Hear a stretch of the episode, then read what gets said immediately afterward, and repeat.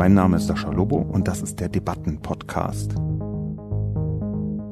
Jeden Mittwoch erscheint meine Kolumne beim Spiegel. Die Redaktion sucht mir dann eine Handvoll Kommentare, vor allem aus dem Spiegel Forum, und hier im Debatten-Podcast reagiere ich darauf. Wer ist wütend? Doch nur der, der sich nicht aufs Wesentliche konzentrieren kann oder wer Interpretationsmacht verliert, wie die Oberpfeife und Arschloch Lobo. Ich habe gar keine Lust, mir von Sascha Lobo jetzt auch noch die Corona-Psycho-Welt erklären zu lassen. Das können andere besser und professioneller und glaubwürdiger. Wut, Aggressivität, nicht die Spur. Guten Tag und herzlich willkommen zu einer weiteren Ausgabe des Debatten- und Reflexionscastes. Heute zum Thema Schützt euch vor der Corona-Wut. Eine Kolumne, bei der ich versucht habe, ein bisschen die Stimmungen zu erahnen, die A jetzt schon in der Bevölkerung vorhanden sind und die B vielleicht noch auf uns zukommen werden. Zunächst wie immer die Zusammenfassung, die ganze Podcast-Aufnahme findet erneut unter Reisebedingungen statt. Das sage ich jetzt schon gleich vorher. Wenn also die Tonqualität anders ist als sonst, bitte ich das zu entschuldigen. Jetzt die Zusammenfassung. Schützt euch vor der Corona-Wut. Es handelt sich um die erste globale Krise im Zeitalter der Vernetzung. Covid-19 und die Kommunikation darüber verbreiten sich gleichermaßen viral. Die Verhaltensweisen der Menschen werden von dieser Kommunikation beeinflusst und weil menschliches Verhalten für die Ansteckung entscheidend ist, hängen Virus und Kommunikation enger zusammen als je zuvor. In der Zwischenzeit aber, bis Lösungen für die breite Masse nicht nur erkennbar, sondern auch spürbar werden, sind die Gefühle der Stunde Unsicherheit und Hilflosigkeit. Leider kann Hilflosigkeit leicht zu Aggression und Wut führen. Das ist psychologisch einigermaßen gut erforscht. Der wissenschaftliche Fachausdruck für Menschen, die besonders schlecht mit Hilflosigkeit umgehen können und deshalb leichter wütend werden, lautet übrigens Männer.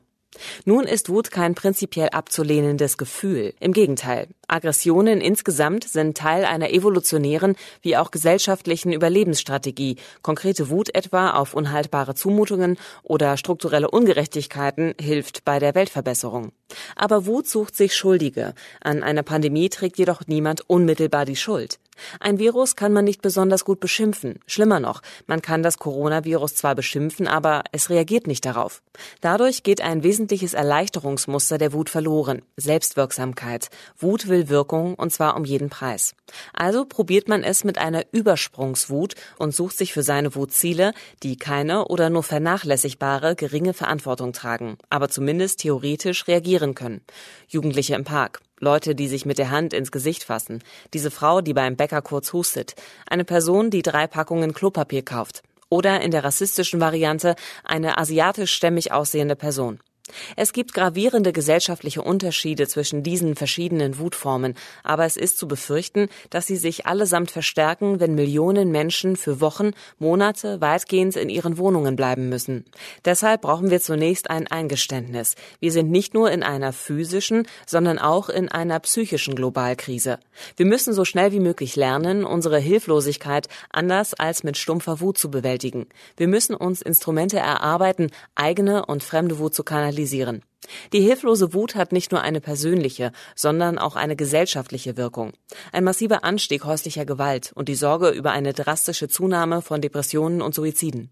Sascha Lobos These ist trotzdem, die Welt saß noch nie so sehr in einem Boot wie zur Corona-Krise. Das haben bloß noch nicht alle realisiert. Auf diesem Boot gibt es verschiedene Klassen, oben und unten, mehr und weniger gefährdet. Aber zum Beispiel durch die offenkundige Zerbrechlichkeit unserer Systeme ist die Notsituation universal. Wir sind nicht nur in einer Pandemie, sondern auch in einer absoluten, global psychischen Ausnahmesituation und müssen alle erst lernen, damit überhaupt umzugehen. Aber anders als gegen das Coronavirus gibt es hierfür bereits ein Wundermittel, Empathie. Wir brauchen als Antwort auf Covid-19 eine Epidemie der Empathie. Kämpft gegen die Corona-Wut.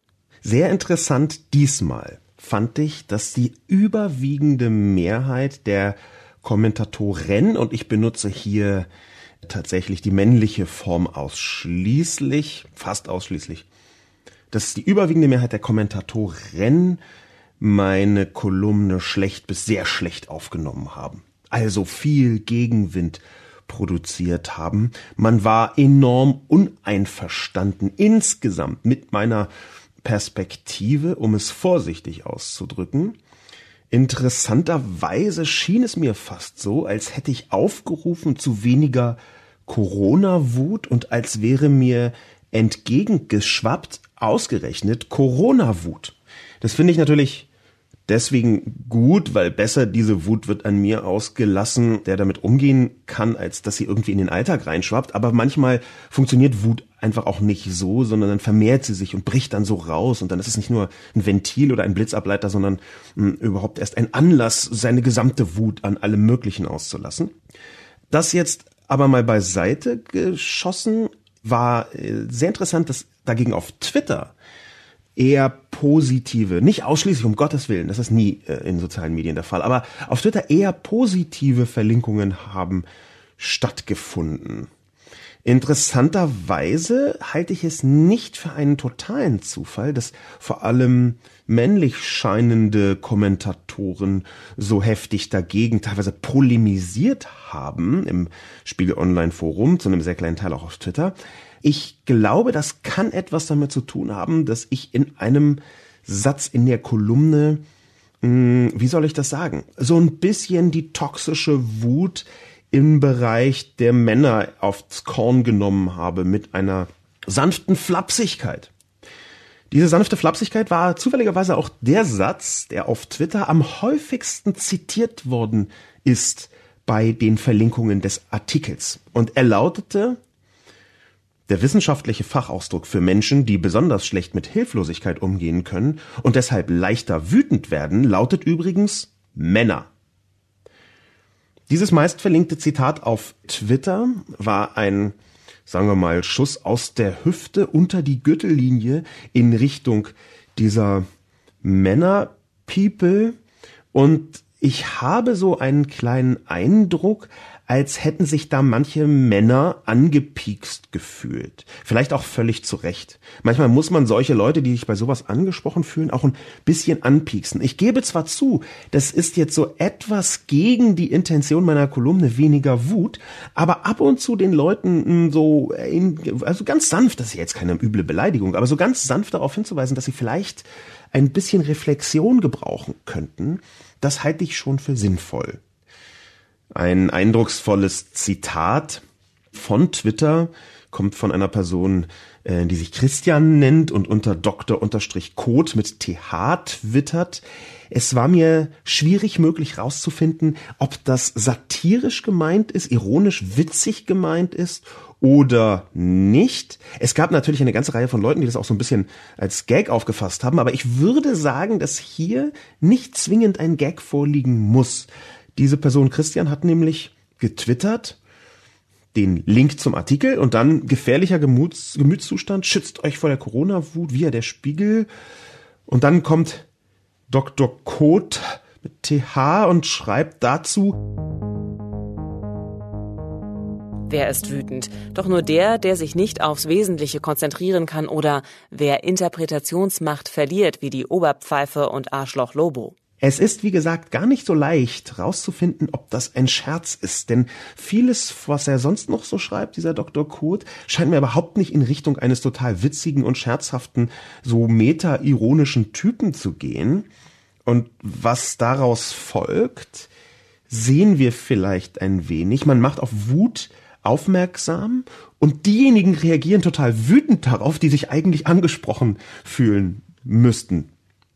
Das ist deswegen für mich ein wichtiges Feedback, weil ich ja Anhänger der Wirkungskommunikation bin. Das heißt, ich schreibe meine Kolumne nicht nur für die Erkenntnis, sondern manchmal eben auch, um eine bestimmte Wirkung zu erzielen. Und hier habe ich ganz offensichtlich beabsichtigt, dass Menschen über ihre eigene Wut nachdenken.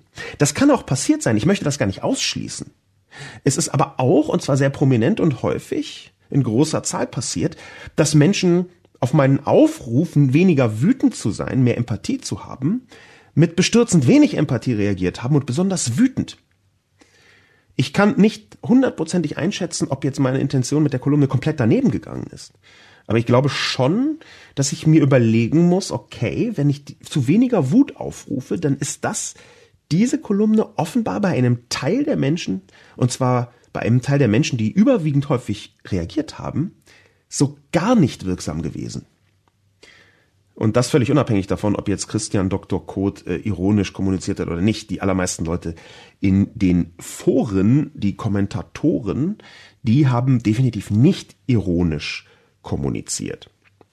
Ich müsste mir also so auf den Wiedervorlagezettel, Merkzettel im Hinterkopf draufschreiben, dass wenn ich tatsächlich, was ich tue, die Corona-Wut für eine Gefahr halte, für eine Gefahr, die dazu führen kann, dass die Gesellschaft irgendwann kippen könnte.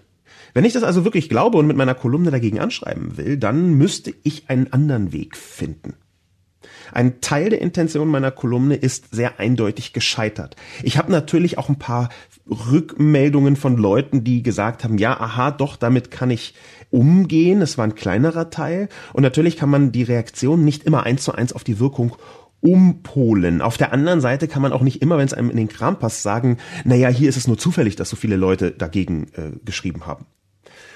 Ich würde also sagen, Wut, Corona-Wut ist eine perspektivische Gefahr. Und zwar in vielerlei Hinsicht. Das ist auch eine Form von Wut, die, wie wir in chinesischen Daten sehen können, zu größerer häuslicher Gewalt geführt hat. Dieses eingesperrt sei Gefühl, und zwar von einer ganzen Familie. Das hat nachweisbar in China dazu geführt, dass bis zur dreifachen Menge der Anzeigen eingegangen sind, sein sollen, muss man etwas unter Vorbehalt sagen, sein sollen wie in Nicht-Corona-Zeiten. Das sind alles Dinge, über die wir gesellschaftlich debattieren müssen. Und ich glaube, der Schlüssel dazu ist tatsächlich Hilflosigkeit und Wut. Ich muss also demnächst ärgerlicherweise nochmal eine Kolumne schreiben und diesmal versuchen, dass gerade die, die wütend sind, dass gerade die anders erreicht werden können. Vielleicht schaffe ich das ja. Wenn ich das dann nochmal versemmele, mit meiner Absicht, dann würde ich das auch irgendwann lassen und vielleicht andere Betonungen setzen. Aber vielleicht mal in zwei, drei Wochen, das ist ja das Dilemma, dieses Drama, in dem wir stecken. Nicht nur die Kranken, die Toten, die spät geschädigten Menschen, sondern auch dieses Dilemma, dass wir nicht wissen, wie lange das dauert. Es ist ja auch eine psychologische Krise, in der wir stecken. Der erste Kommentar aus dem Spiegel Forum ist von Miko 11. Einer der häufigeren Widersprüche war genau das, was Miko 11 auch erlebt. Wut, Aggressivität, nicht die Spur. Mich nerven höchstens die Dauernörgler, die unentwegt darüber klagen, dass zu viel bzw. zu wenig gemacht wird, die ein Update von infizierten Opfern und Genesenen im Minutentakt fordern, die ausgewiesenen Fachleuten, welche unversehens in der Öffentlichkeit landen, die Fachkompetenz abzusprechen versuchen. Wobei die schlimmsten diejenigen sind, welche aus wirtschaftlichen Gründen kalt lächelnd den älteren Teil der Bevölkerung über die Klinge springen ließen, die eigene Mutter vermutlich eingeschlossen. In der Krise zeigt sich der wahre Charakter des Menschen. Im realen Leben bestehend aus Familie, Freunde, Nachbarschaft, Beruf, Begegnungen beim Einkaufen bin ich eher überrascht von der spürbar gestiegenen Rücksichtnahme und vermutlich sind die digitalen Nörgler den realen Exemplaren doch sehr ähnlich. Auffallend durch Lärm und Sprache, aber relativ klein in der Anzahl. Großes Mitgefühl habe ich mit allen, die durch Vorsichtsmaßnahmen unverschuldet zu Opfern wurden, die Inhaber von Restaurants und Läden, Kinder und deren Eltern, Alte und Kranke, die wenig Aufmerksamkeit erfahren. Schön auch Helden zu entdecken, Ärzte und Pflegepersonal in Praxen und Krankenhäusern, Rettungspersonal, Polizisten und Feuerwehrleute, die Angestellten in den Lebensmittelgeschäften, die geduldig die Mehrbelastung schultern und dafür sorgen, dass die Aufgeregten am Folgetag wieder Nudeln und Klopapier vorfinden. Mich stört etwas an Miko Elfs Beitrag. Der erste Punkt ist, dass es beginnt mit Wutaggressivität nicht die Spur. Und dann kommt doch eine relativ lange Swada, die eingeleitet wird. Mich nerven diese und jene. Und am schlimmsten sind solche, die eigene Mutter über die Klinge. Die, in der Krise zeigt sich der wahre Charakter. Nehmen Sie es mir nicht übel, Miko 11, aber ich meine, eine Spur Wut scheint auch in Ihnen zu stecken. Wut, die ich meine, diese Corona-Wut, die heißt ja nicht, dass die Vollzeit mit rotem Kopf aus diesen Mündern rausgeschrien wird. Das, was ich versucht habe zu beschreiben und ganz offensichtlich nicht so geschafft habe, dass ausreichend viele Leute es verstanden haben, ist eine Wut, die aus uns noch herausbrechen wird können. Eine Wut, die ja auch zu der Überschrift geführt hat. Schützt euch vor der Corona-Wut heißt eben auch, dass man gar nicht erst in dieses Wutsystem hineingeraten sollte. Und ich befürchte, Sie haben da schon einen ersten Schritt hineingemacht, wenn Sie mit solchen die schlimmsten sind diejenigen Sätzen operieren. Mich nerven die Dauernörgler, die unentwegt klagen, die Leute, die in den sozialen Medien aus kaltwirtschaftlichen Gründen und so weiter. Ich bin mir nicht sicher, aber das, was Sie sagen, ist natürlich unbedingt zustimmungsfähig und ja auch genauso geschrieben, dass man total verbale Solidarität, großes Mitgefühl und so weiter und so fort äußert. Aber wenn wir uns das im Detail anschauen, ihre Heldenverehrung Miko 11, die Ärzte und Pflegepersonal, Rettungspersonal, Polizisten und Feuerwehrleute in Lebensmittelgeschäften, die geduldig die Mehrbelastung schultern, ehrlich gesagt bin ich mir gar nicht sicher, ob das nicht eine Form von Abwehr, von Verantwortungsabwehr darstellt, ebenso wie das Klatschen auf den Balkons. Ich habe jetzt nichts prinzipiell gegen Klatschen auf den Balkons. Aber mir ist das zu häufig so, dass Leute auf dem Balkon klatschen und damit denken, ja, jetzt haben wir unsere Solidarität mit dem Pflegepersonal abgebildet. Jetzt können wir ja wieder rein in unsere Wohnung gehen und weitermachen mit unserem Homeoffice. Ich finde, das ist einerseits zu kurz gedacht und andererseits zu sehr eine Art Ablasshandel. Ich zeige öffentlich meine Solidarität und dann habe ich es auch schon hinter mir. Danke, tschüss, bisschen Heldenernennung, ja, gut, Like gedrückt im digitalen, Klatschen im dinglichen, toll. Ich glaube, dass eine Reihe von Fragen viel größer behandelt werden müssten. Zum Beispiel, warum sind denn die Leute, gerade die Leute, die Sie aufzählen, Miko 11, genau diejenigen, die ständig systemrelevant genannt werden, inklusive der Menschen, die in Lebensmittelgeschäften verkaufen müssen, weil sie sonst entlassen werden, und die bis heute keine Masken bekommen haben, obwohl sie mit zwei, drei, vierhundert Menschen am Tag direkten Kontakt haben, meistens nur geschützt von der Folie oder irgendwie so einem halbherzig schnell aufgehängten Plexiglasgetöse. Warum sind diese Leute, die wir systemrelevant nennen, die Sie als Helden bezeichnet haben, so gruselig schlecht bezahlt? Das ist doch die eigentliche Frage. Ich habe mit Leuten aus dem Pflegekontext gesprochen. Es gibt auch auf Spiegel Online einen Artikel genau über diese Pflegesituation. Und die sagen, mich nervt das, äh, nicht, natürlich nicht alle, um Gottes Willen.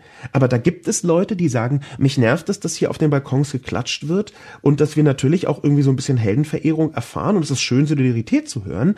Aber, und jetzt kommt der wichtige Teil, wir schlagen seit fünf, teilweise seit zehn Jahren Alarm, dass wir komplett überlastet sind und unterbezahlt sind. Und es hat sich sehr wenig geändert. Und jetzt, wo ihr uns braucht, geht ihr auf den Balkon und klatscht. Ich kann mir schon vorstellen, dass es dabei einen Teil der Menschen gibt, die sich eher verarscht vorkommen. Ich glaube, dass in dieser großen Heldenverehrung, die hier auch Miko 11 mit unternimmt, dass da ein wenig das schlechte Gewissen der Öffentlichkeit abgebaut wird. Dass man die ganze Zeit sich nicht so richtig darum gekümmert hat, wie bestürzend schlecht Pflege bezahlt wird und wie krass die gesamte Pflegesystematik abhängt zum Beispiel von Menschen, die aus Osteuropa hierher kommen und für noch weniger Geld dann arbeiten, in noch schwierigeren Bedingungen teilweise. Ich glaube, dass genau die Leute, wo wir so, yeah, klatschen, danke ihr Krankenhausheldinnen und Helden, dass genau diese Leute sich viel mehr gefreut hätten, wenn ihre Sorgen, die sie seit Jahren äußern, ernster genommen werden würden. Ich glaube, dass das Balkonklatschen so eine schöne Geste der Solidarität es sein mag. Nicht verwechselt werden darf mit irgendetwas anderem als eine Geste. Und da würde ich dann schon sagen, das stört mich.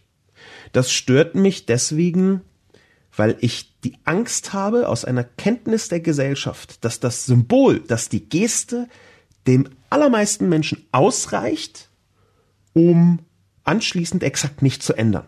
Und wir sehen die ersten Zahlen, wenn wir Umfragen anschauen. Eine ganz maßgebliche Verantwortung für die Einsparpolitik trägt die CDU unter Angela Merkel. Und was passiert genau jetzt? Die Zahlen der CDU gehen total hoch.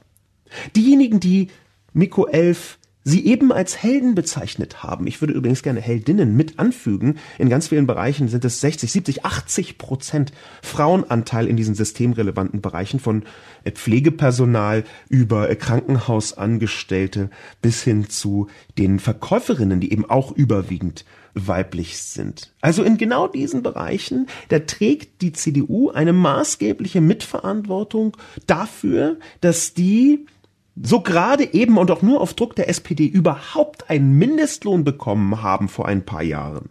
Das ist die CDU, die Sie jetzt wählen, nachdem Sie Ihre Heldenverehrung gemacht haben. Ich mache das jetzt eher nicht als persönliche Unterstellung, Miko 11, um Gottes Willen. Ich möchte Ihnen nicht etwas unterstellen, dass Sie am Ende noch CDU wählen. Ich mache das eher so als Gesamtreaktion. Sie sind jetzt so pass pro toto Teil der Bevölkerung. Ich sehe viel Wut wenn ich in den sozialen Medien unterwegs bin. Ich sehe viel Wut, wenn ich auf der Straße unterwegs war. Das nehme ich inzwischen etwas wieder zurück. Ich sehe da viel Wut, wenn Jugendliche irgendwo im Park waren.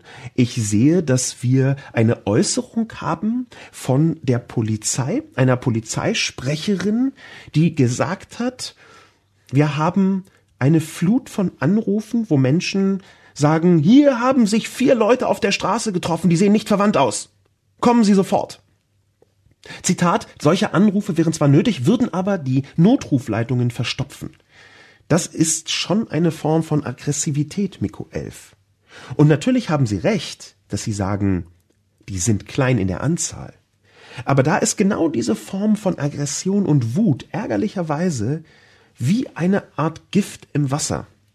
Man hat einen großen Topf voller Wasser, 100 Liter meinetwegen, da reicht es halt, wenn zwei, drei kleine Tassen Gift reingetan werden, um das Ganze trotzdem ungenießbar zu machen. Okay, diese Metapher äh, stößt irgendwann auch an ihre Grenzen, weil natürlich verträgt eine Gesellschaft x,y Prozent an schwierigen Leuten und muss sie auch, das geht gar nicht anders.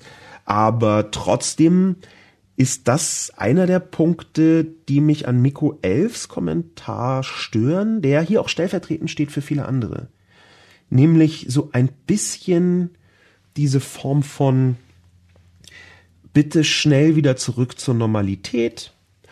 Das dagegen ist erstmal strukturell nichts zu sagen, aber dann auch eher nicht so richtig was zu ändern. Das ist nur implizit in diesem Kommentar, Kommentaren, aber ich sehe es trotzdem. Ein Teil der Wut ist ja auch berechtigt. Ein Teil der Wut, die wir da sehen, ist ja auch etwas, was vielleicht und hoffentlich zu Veränderungen führen wird. Also Miko 11, ich gehe jetzt erstmal konform mit Ihnen, dass in der Tat eine Reihe von Heldinnen und Helden äh, zu sehen sind. Ich glaube aber, ich befürchte aber, dass das dieses bloße Benennung nicht ausreicht. Der nächste im Kommentar ist ein relativ typischer interessanterweise auch einer, der mir häufig begegnet ist. Ich war vor einigen Tagen bei Markus Lanz in der Sendung, um äh, zu bewerten, wie die Kommunikation in der Gesellschaft funktioniert und die äh, sozialen äh, Strukturen dazu beitragen, wie, wo, wann, wer was einsieht oder auch nicht. Die Reaktionen auch auf meinen Auftritt bei Lanz, in sozialen Medien zumindest, waren ähnlich geteilt wie auf diesen Artikel. Vielleicht eine ganz kleine Idee positiver, aber darum geht's mir gar nicht, sondern es geht mir hier um einen wichtigen Kern, von dem ich glaube, dass etwas dahinter steht. Der Kommentar ist von Rosendorn. Rosendorn meint, mit seinem Kommentar überschreite Sascha Lobo seine Kompetenzen, eine Meinung, die diesmal häufig in den Kommentaren durchschlägt. Oh nein, ich habe gar keine Lust, mir von Sascha Lobo jetzt auch noch die Corona-Psycho-Welt erklären zu lassen. Das können andere besser und professioneller und glaubwürdiger. Ehrenwert, wie er hier kompetenzfrei zu deuten versucht, um einfach nur irgendwie seinen Senf dazuzugeben. Vielleicht kann er auch einfach mal schweigen. Das ist auch eine Tugend. Der Hammer ist bei Lobo stets Social Media, Vernetzung und Internet. Der Nagel ist auch mal etwas anderes. Ich mag Menschen nicht, die ihre Grenzen nicht kennen. Er gehört dazu, ist nicht nett, aber ehrlich. Wahrscheinlich meint Rosendorn sich selbst mit ist nicht nett, aber ehrlich. kann man ja erstmal so stehen lassen und natürlich verstehe ich es, wenn jemand sagt, oh, da ist ein Kolumnist, der schreibt sonst über Internetsachen hauptsächlich und jetzt schreibt er irgendwas hier über Gesellschaft. Aber das Problem ist, wie jetzt mit Kompetenzen umgegangen wird. Das, was ich dahinter sehe, und es ist jetzt erstmal ganz abgelöst von mir als Person. Das, was ich dahinter sehe, ist eine Neigung in der Öffentlichkeit von vergleichsweise vielen Leuten, einen einzigen Fokus zu haben bei dieser Corona-Krise, nämlich den epidemiologischen Fokus. Das sind die Leute, die jetzt auch sagen, Virologen müssen alles bestimmen. Das sind die Leute, die sagen, warum keine Ausgangssperre, das ist doch das Allerwichtigste jetzt unbedingt, weil sie irgendwo halt jemanden gehört haben, der sowas ähnliches vielleicht gesagt haben hätte können. Das Problem ist, dass wir genau jetzt nicht nur in einer medizinischen und gesundheitlichen Krise sind, sondern auch in einer psychosozialen, psychologischen, in einer sozialen, in einer gesellschaftlichen Krise, um dieses ganze Konstrukt mal konkreter zu benennen. Wir sind jetzt in einer gesellschaftlichen Krise. Und ich habe eine äh, gesellschaftliche Expertise, um präzise zu sein, im Bereich der Kommunikation. Und ich glaube, dass genau jetzt nachzudenken, wie gesellschaftliche Mechanismen funktionieren, auch wichtig ist. Es ist einfach nicht so, dass jetzt ausschließlich die medizinische, epidemiologische Perspektive relevant ist.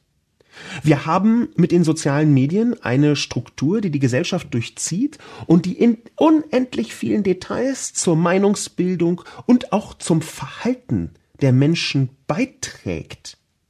Wir haben eine Fülle von wissenschaftlichen Nachweisen, wie soziale Medien, die Wirkung von sozialen Medien das Verhalten der Menschen beeinflusst. Mehr noch, wenn wir uns anschauen, wie Facebook aufgebaut ist, dann ist das eine Werbemaschine.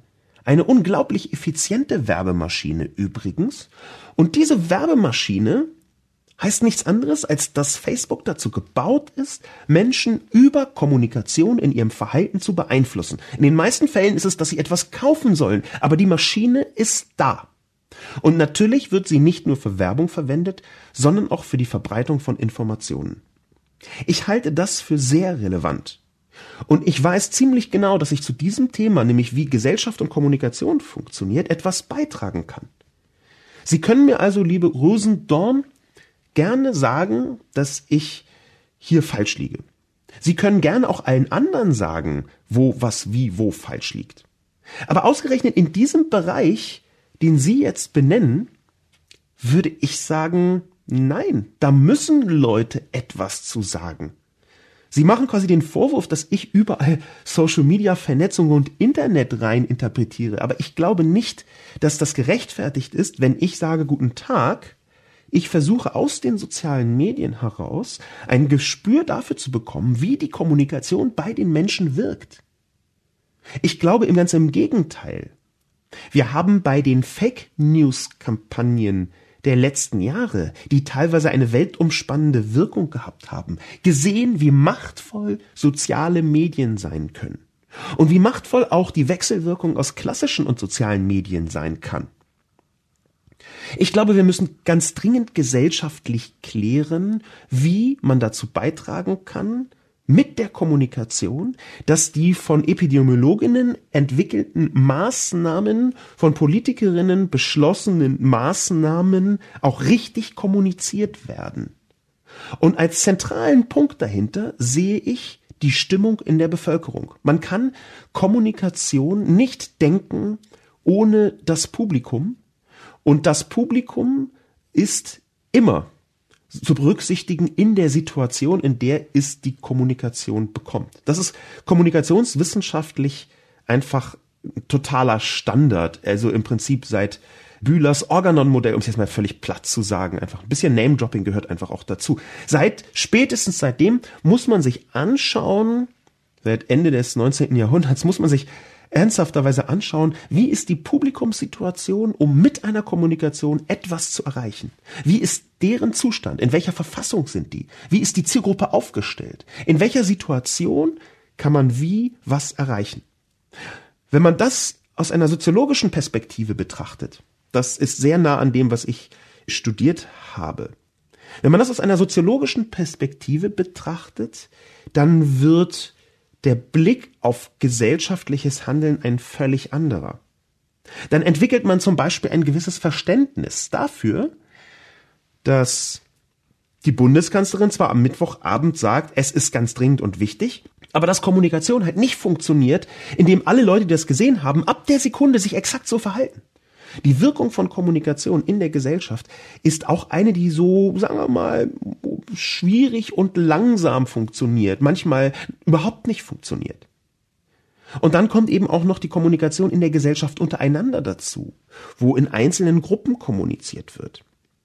Es tut mir leid, liebe Person Rosendorn, es ist leider so, dass in diesem Fall das, was in sozialen Medien geschieht, eine große Relevanz entfaltet.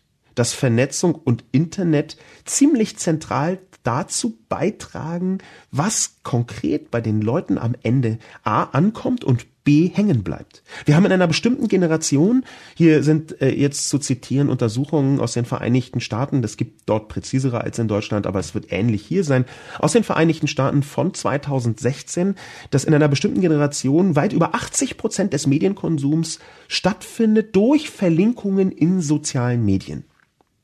Natürlich ist hier die digitale Gesellschaft, aus deren Blickwinkel ich das betrachte, höchst wirkungsrelevant bei dem, was am Ende tatsächlich geschieht. Und ich finde es legitim, nicht nur epidemiologisch darauf zu schauen, sondern eben auch gesellschaftlich.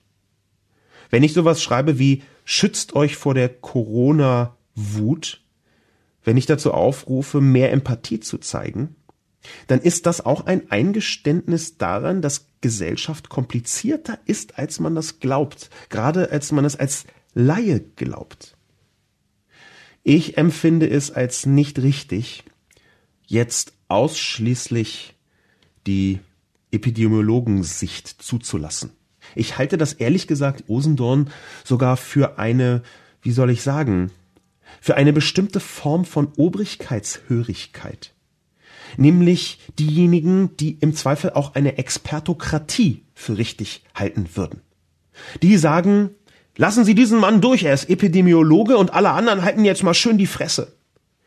Ich glaube, dahinter steht eine unterkomplexe Sicht der Welt.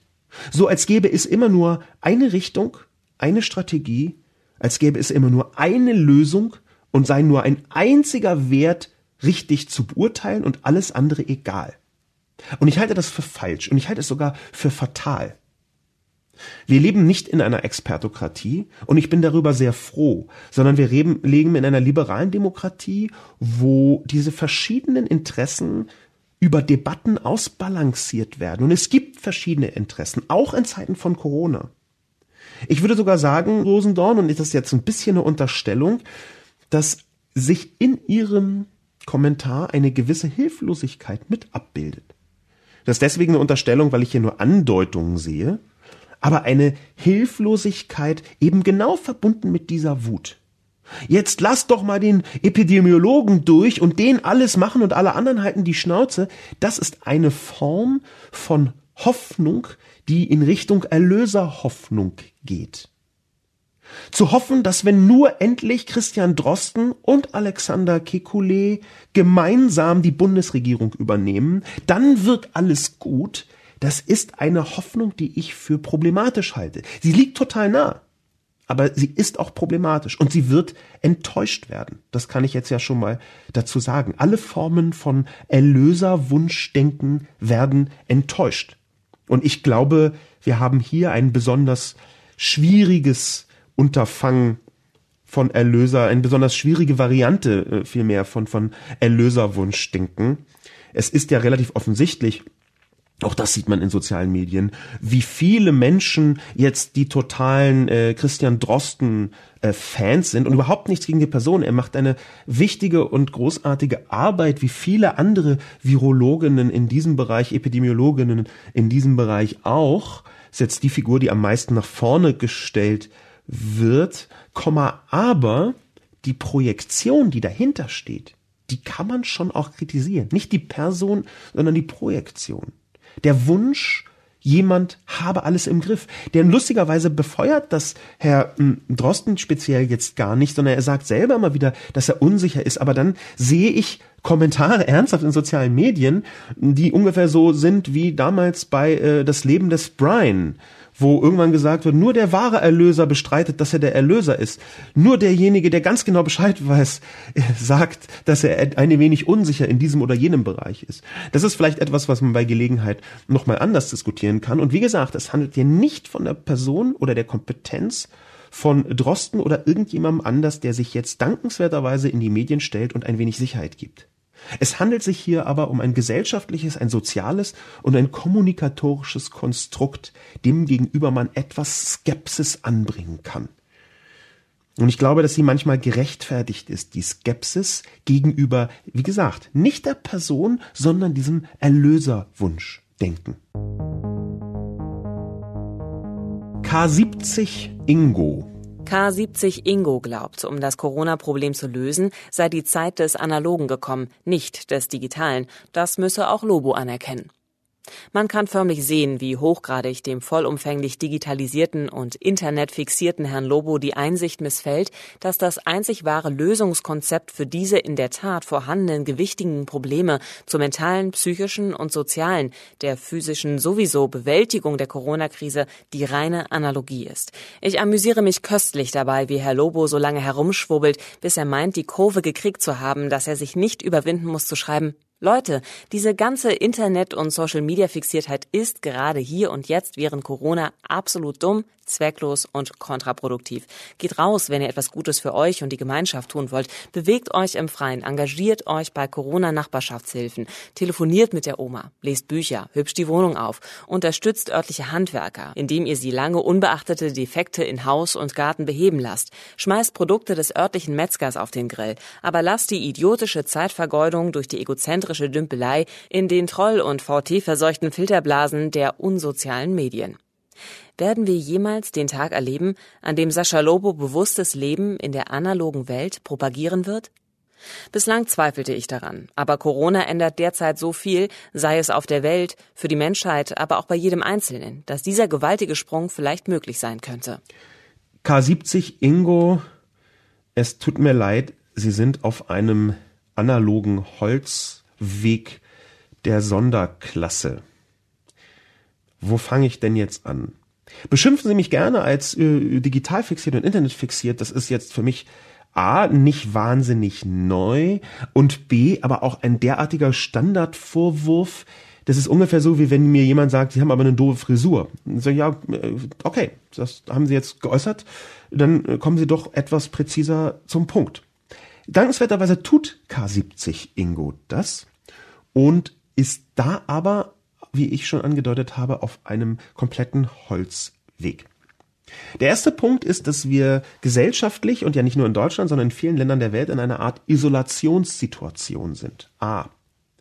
Und diese Isolationssituation ist eine, die man sehr gut digital abfedern kann. Ich habe mich noch nie gegen dingliche, körperliche, physische Treffen ausgesprochen. Ich habe bloß gesagt, dass ein Teil der Gesellschaft ihre sozialen Kontakte auch digital vornimmt. Und je jünger die Menschen werden im Schnitt, das ist nicht nur eine Alters-, sondern vor allem eine Haltungsfrage, aber im Schnitt dann eben auch schon mit dem Alter verbunden, je jünger die Menschen werden, desto wichtiger werden für sie auch diese digitalen Kontakte. Fragen Sie doch mal K70 Ingo, wie die deutsche Gesellschaft jetzt zurechtkommen würde ohne WhatsApp. Fragen Sie doch mal, wie dieses ganze Homeoffice-Getöse, was uns hilft, drinnen zu bleiben, wie das ohne Internet funktionieren würde. Das ist doch eine Frage, K70 Ingo, wo Sie sich Scheuklappen der analogsten Form aufgesetzt haben. Wenn Sie nicht sehen, dass meine Internetfixiertheit, die können Sie mir als Person vorwerfen, aber dass die Internetfixiertheit im Moment genau das ist, was einem guten Teil der Bevölkerung überhaupt hilft, die Ausgangsbeschränkungen sinnvoll wahrnehmen zu können. Die Straßen sind doch hauptsächlich deshalb leerer, weil sehr viele Menschen inzwischen von zu Hause arbeiten können, weil sie das digital vernetzt organisieren können. Das müssen Sie doch irgendwie sehen. Sie können doch nicht sagen, hier ist die Bewältigung der Corona-Krise die reine Analogie, also hier ist wahrscheinlich Analogheit äh, gemeint, aber Sie können doch das nicht sagen und völlig verkennen, dass heute inzwischen Leute auf Homeoffice und Vernetzung und Cloud-Anwendungen gesetzt haben, die in den letzten 15 Jahren gesagt haben, dass das nicht geht. Und es geht auf einmal trotzdem. Auf einmal geht es, dass Videokonferenzen veranstaltet werden. Wobei man dazu sagen muss, Videokonferenzen sind immer noch die Hölle auf Rädern. Gibt eine Vielzahl von komplett untauglichen Softwares. Wir merken bei Videokonferenzen ganz besonders, wie A, schrecklich schlecht die deutsche Infrastruktur im Digitalen ist und wie B, sehr viele Leute sich über Jahre, Jahrzehnte nicht darum gekümmert haben, wie der ganze Shit funktioniert. Und trotzdem, so mehr recht als schlecht, so einigermaßen, taumeln auch Unternehmen in Richtung digitale Telearbeit, so hat man das in der Frühzeit genannt, die vorher nie sich auch nur eine Minute damit ernsthaft beschäftigt hätten. Wie können Sie das sagen, K70 Ingo, dass die Bewältigung der Corona-Riese nichts mit digital zu tun hat, während die Hälfte der deutschen Bürobevölkerung gerade Homeoffice macht? Es ist mir ein komplettes Rätsel. Wie können Sie das sagen, dass die Bewältigung der Corona-Krise eine reine analoge Angelegenheit ist wenn der einzige Grund, warum Menschen unter 25 nicht komplett ausflippen, ist, dass sie digital mit ihren Friends in engem Kontakt stehen. Wie können Sie das sagen, wenn die allermeisten Sachen, von denen Sie selber reden, nämlich Corona-Nachbarschaftshilfen, einfach digital organisiert werden? Also mit Verlaub, Abgesehen davon, dass Sie schreiben, die Leute sollen jetzt rausgehen und das halt nicht immer so einfach ist in Ausgangsbeschränkungssituationen. Es gibt Bundesländer, da kriegt man richtig Ärger, wenn man das so tut, wie Sie das beschreiben. Also völlig abgesehen davon, K70 Ingo, tut es mir sehr leid. Aber ich glaube genau das Gegenteil. Es ist wenig überraschend, das ist ja auch der Kern Ihres Vorwurfs. Aber was können Sie denn dem entgegensetzen, wenn ich sage, die Bewältigung der Corona-Krise hängt auch damit zusammen, dass die Leute Homeoffice machen und das ist eine digitale Lösung. Völlig abgesehen davon, dass wir mit der Corona-Krise aus anderen Ländern, Südkorea etwa, aber auch China sehen, wie absolut essentiell Daten sind. Wir haben ja auch hier schon die Debatte darum, ob irgendwelche Standortdaten verwendet werden sollen, dürfen, können. Wir sehen doch genau jetzt, wie die digitale Vernetzung mit ihrer Datenauswertungsmacht, mit ihrer Nachverfolgbarkeitsmacht, schauen Sie sich das ruhig an, wie das in China konkret funktioniert hat, oder in Südkorea oder in Singapur oder in Hongkong, also in Taiwan, in Japan, also Länder, die sehr viel digitalisierter sind als Deutschland, wie das dort konkret funktioniert hat. Speziell das Beispiel Singapur ist deswegen interessant, weil dort eine autoritäre Regierung wirklich alles tut, was digital notwendig wäre aus der eigenen Sicht. Oder sagen wir nicht notwendig, möglich. Es ist kein Zufall aus meiner Sicht, dass diejenigen Länder, die am weitesten sind bei der Bewältigung der Corona-Krise, ja nicht nur diejenigen sind, die zuerst betroffen waren, sondern auch diejenigen sind, die die Digitalisierung am präzisesten und vor allem am flächendeckendsten hinbekommen haben. In Singapur, und das ist durchaus ein abschreckendes, aber interessantes Beispiel, war es tatsächlich so, dass Menschen, die über ihre Standortdaten in der Nähe von bestätigten infizierten Menschen waren, alarmiert wurden über ihre Smartphones und zwar mit einigem Nachdruck und dann daraus eine Testsituation geschnitzt worden ist, inklusive Sofortquarantäne die geholfen hat, die Ausbreitung zu reduzieren. Das sind digitale, spontan aufgebaute Instrumente, die viel auch mit Überwachung zu tun haben, die man nicht nur positiv sehen muss, aber die dort funktioniert haben und die eine digitale Lösung dargestellt haben. Wenn Sie eine SMS bekommen von der Singapur Stadtverwaltung, Sie hatten gestern um 14.07 Uhr in einem U-Bahn-Waggon wahrscheinlich Kontakt mit einer infizierten Person. Kommen Sie bis heute um 14 Uhr in die sowieso Straße 37, lassen sich dort testen und nehmen Sie Sachen mit, falls Sie zwei Wochen in Quarantäne sind. Dann ist das eine digital prozessualisierte Lösungsstrategie der Corona-Krise. Und fast so ist das geschehen. K70 Ingo.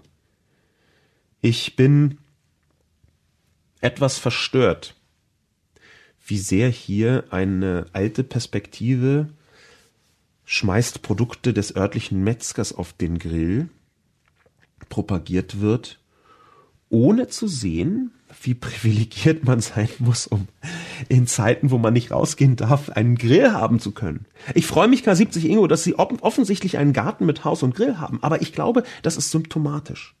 Dass Sie nämlich denken, Rückzug, Abkehr vom Digitalen, sich stürzen in den eigenen Garten, das ja, Sie schreiben mir auch lange unbeachtete Defekte in Haus und Garten mal vom Handwerker beheben lassen. Durchdenken Sie doch mal Ihren eigenen Satz.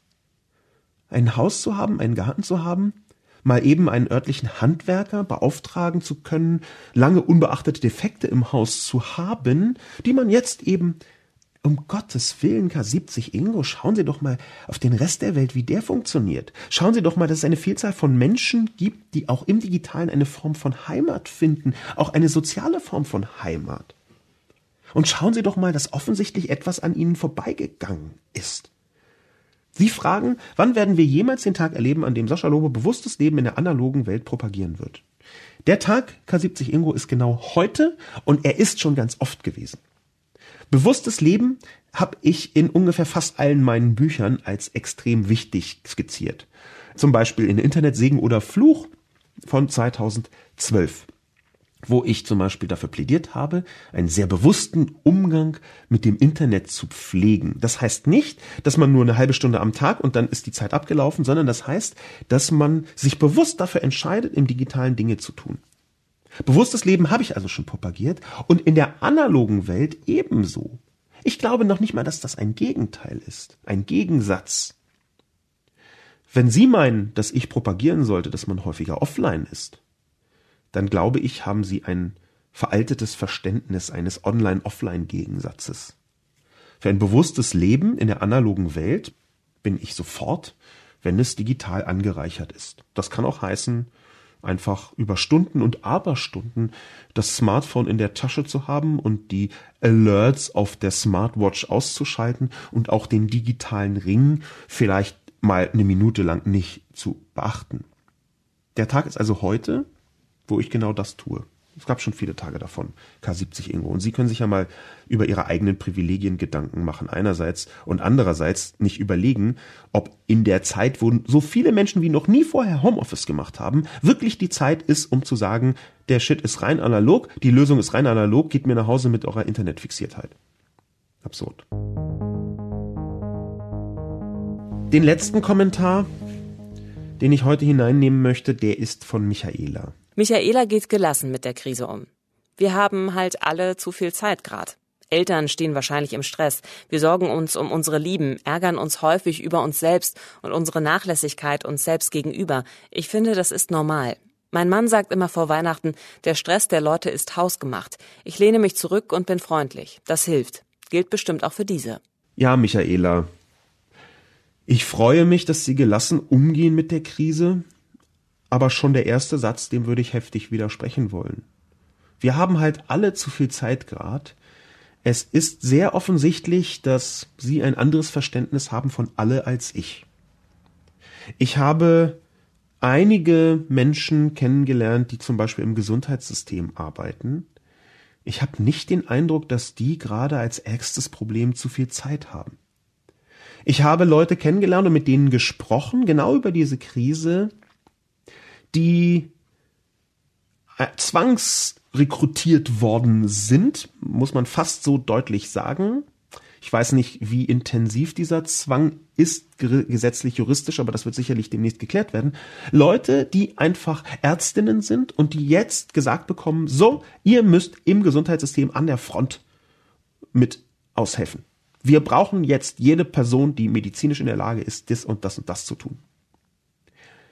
Das sind nicht Leute, die zu viel Zeit haben. Was soll man denn der Verkäuferin sagen, die gerade Überstunden macht, weil die Leute die Supermärkte stürmen? Was soll man denn den Menschen sagen, die jetzt bei der Polizei arbeiten und einfach aus Gründen der öffentlichen Sicherheit intensivst Überstunden anhäufen müssen? So ist denn geht. Es geht jetzt nicht in allen Details. Was soll man denn den Leuten sagen, die im Krankenhaus in der Notaufnahme jetzt 24-Stunden-Schichten fahren? Wir haben halt alle zu viel Zeit gerade. Michaela, Ihr Begriff von alle ist nicht mein Begriff von alle. Ich sehe schon, dass Sie gelassen mit der Krise umgehen und ich gönne es Ihnen. Ich freue mich. Aber Wenn Ihr Mann sagt vor Weihnachten, der Stress der Leute ist hausgemacht, dann ist das eine unfassbar privilegierte Position. Jedenfalls in der gegenwärtigen Krise. Ich weiß ja, dass Sie, was Sie da meinen. Und natürlich ist das vor Weihnachten häufig etwas von einer Sorte Stress, die man sich selber macht. Da gehe ich mit d'accord. Aber häufig heißt nicht immer. Ein Teil des Stresses entsteht, weil andere Leute gestresst sind und man sich schwer dagegen abgrenzen kann. Ein Teil des Stresses jetzt entsteht, weil wir in sehr vielen Bereichen an der Belastungsgrenze entlang operieren und es werden noch viel mehr Bereiche. Dass dann diejenigen, die sagen wir mal einen klassischen Bürojob haben und jetzt Homeoffice machen und nach zwei Stunden merken, irgendwie habe ich die Arbeit für heute erledigt, dass die nicht so viel Stress haben und eher mehr Zeit haben, ist auch wahr. Sie erahnen ja selber schon, Michaela, dass Eltern wahrscheinlich im Stress stehen. Nun, es gibt aber in Deutschland zwei oder drei Menschen, die Eltern sind. Und die sind, nachdem, wie ich mich mit verschiedenen Menschen aus ganz verschiedenen Bereichen unterhalten habe, die Kinder haben, gerade extrem überlastet. Weil solche Begriffe wie Homeschooling mit im Raum stehen. Weil sie ihren Kindern helfen, das Material, was die von den Lehrern bekommen haben, während der Schulschließung selbst durchzuarbeiten, während sie gleichzeitig Homeoffice versuchen zu machen. Ihr Satz, wir haben alle zu viel Zeit, na gut, Eltern stehen wahrscheinlich im Stress, der deutet schon darauf hin, dass sie in einer Position sind, die nicht dem Durchschnitt in diesem Land gerade entspricht. Ich habe ja sogar wahnsinnig viel Verständnis für einen großen Teil der Wut, die dort draußen ist. Auch das ist Bewältigung ich glaube, genau das ist, und so möchte ich so ein bisschen auf die Zielgerade dieses Debatten- und Reflexionscastes einbiegen. Genau das ist ein Punkt, den ich ganz offensichtlich, da haben nur sehr wenige Leute drauf äh, reagiert, mit meiner Kolumne nicht ausreichend präzise machen konnte.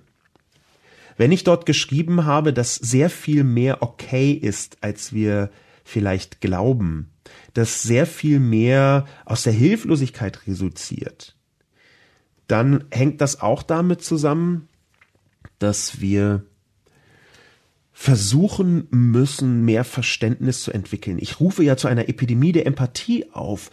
Und dieses Verständnis bedeutet, dass man hinter den Grund für diese Wut sieht. Ich habe das versucht auszudrücken, aber wie gesagt, haben so wenig Leute darauf reagiert, das ist mir dann ganz offensichtlich nicht ausreichend gut gelungen in der Kolumne. Aber ich denke, viel von der Wut, die wir spüren, die wir jetzt so da draußen sehen und die ist da, kommt so stark aus der Hilflosigkeit. Viel von der Wut, die auch mir entgegengebracht worden ist in den Kommentaren, sei es auf die Kolumne oder auf die Markus Lanz Sendung, kommt genau daher. Da ist endlich jemand, den man mal beschimpfen kann, weil er irgendwas gesagt hat, was einem nicht so in den Kram passt. Und dann kann ich meine ganze Wut auf diese absurde Pandemie endlich rauslassen. Das ist Bewältigung. Vielleicht müssen wir uns viel stärker vergegenwärtigen, was alles konkret Bewältigung ist. Vielleicht müssen wir uns viel stärker auch damit beschäftigen, wie Kommunikation in einem Zeitalter der sozialen Medien dazu führt, dass wir uns mit der Gegenwart auseinandersetzen, mit der Realität und wie wir darauf reagieren. Ich muss nochmal heftig widersprechen den vielen Kommentatoren, die gesagt haben, ey, soziale Medien sind doch jetzt egal. Ich glaube das absolute Gegenteil. Ich glaube, dass gerade über und mit und in sozialen Medien ein Schlüssel dazu liegen kann, wie man die Stimmung in der Gesellschaft ganz konkret verbessern kann. Und diese Stimmung, die ist für mich essentiell. Natürlich haben wir unbedingt eine medizinische Lösung zu finden für das Corona-Problem, für die Pandemie. Aber die Corona-Krise ist größer. Die Corona-Krise erfordert auch gesellschaftliche, kommunikatorische Lösungen, die erarbeitet werden müssen. Ich werde das auch weiterhin tun. Und Sie, liebes Publikum, können sich darüber auch gerne weiterhin aufregen und mich beschimpfen mit kompetenzfreiem Gelaber und hat ja nicht mal Virologie studiert oder was auch immer dann so gekommen ist. Das ist völlig in Ordnung. Ich sehe Ihnen das nach. Das ist eben die Bewältigung, die Sie gerade brauchen. Und wenn ich dazu beitragen kann, dass Sie Ihre Corona-Wut bewältigen können, durch schlichtes Beschimpfen, durch schlichtes Vollidiot nennen meiner Person, dann ist das eine Leistung, die ich gerne erbringe, wenn Sie sich dadurch besser fühlen. Mein Name ist Sascha Lobo. Vielen Dank fürs Zuhören und bis zum nächsten Mal.